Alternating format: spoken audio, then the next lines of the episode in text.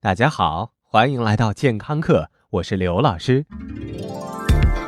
最近，刘老师在 Reddit 看到一个非常欢乐的帖子，楼主估计应该是一位医生或者护士，他给美国网友们一个很好的建议：如果你受伤流血了，用泡过的茶叶袋敷在伤口上，不仅能止血，还能加快伤口的愈合。楼主大人说，这个方法各种好啊。虽然他的病人在听到眼前的这个医生要把一个月没洗杯子里黑不溜秋、圆不拉几的东西按在自己伤口上，基本上都表示吃屎了，以及一脸不信任的表情。但是我们都知道，医生是很强势的。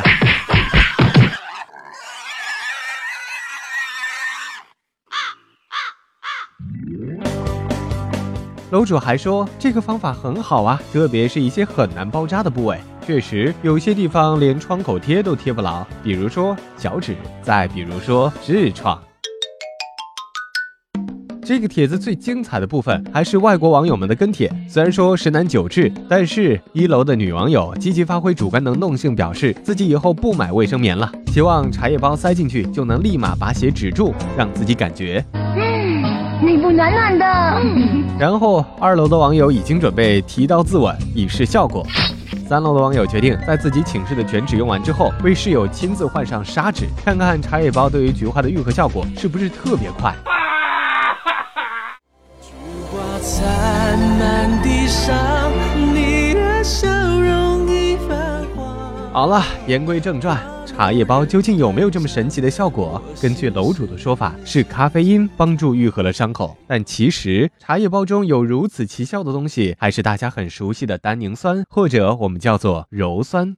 喜欢喝红酒的人听到单宁就精神了。没错，正是这种物质为红酒和茶贡献了涩的口感，同时也是一种非常有用的东西。首先，单宁酸的收缩作用确实能加快伤口的愈合。正因为单宁酸的收敛作用，其实它更广泛的应用还是在护肤品领域。什么紧致感啊，多半都是鞣酸的功劳。所以千万别以为你用完十瓶就能年轻一岁，其实都是鞣酸在帮你暂时拉着。另外，鞣酸还有一个非常伟大的作用，那就是解蛇毒。当然，不是所有的蛇毒它都能解，但估计也能跟欧阳锋死磕一阵子。听到这儿，刘老师很遗憾地说，单宁酸的副作用也不小，用茶叶敷敷就算了。老师，老师，我担心茶叶里万一有农药，喝点就算了，还要把它摁进血管吗？确实。很多人怕茶叶里的农药让什么单宁酸出事未捷身先死，伤口还没愈合，结果发现伤口无黑，气孔流血。开玩笑啦！其实茶叶中乱七八糟的杂质确实很多，因为茶叶本身的干燥、多缝等理化特性，使它具有很强的吸附特性。现在一些茶叶的强吸附力，甚至使得它们被用来作为吸收有害重金属的过滤材料，甚至比专用材料还好用哦。不过不用太担心。在经过一九七二年和一九八四年两次立法，我国渐渐根除了 DDT、六六六等剧毒农药的使用，但低毒性农药却一直沿用至今。不过，正规品牌经过工业化加工之后的低毒农药的毒性，应该还是在安全范围之内的。不怕万一，就怕一万呐！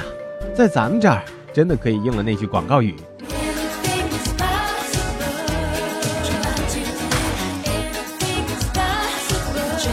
所以。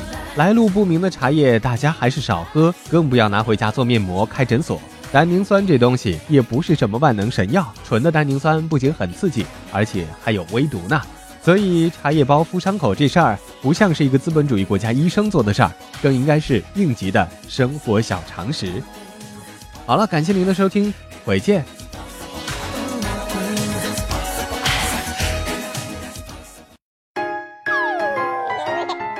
收听完健康课，您还可以在微信中搜索“健康课”的全拼，添加刘老师的健康课微信公众平台，获取最新节目更新以及最潮流、最无底线的健康知识。回见。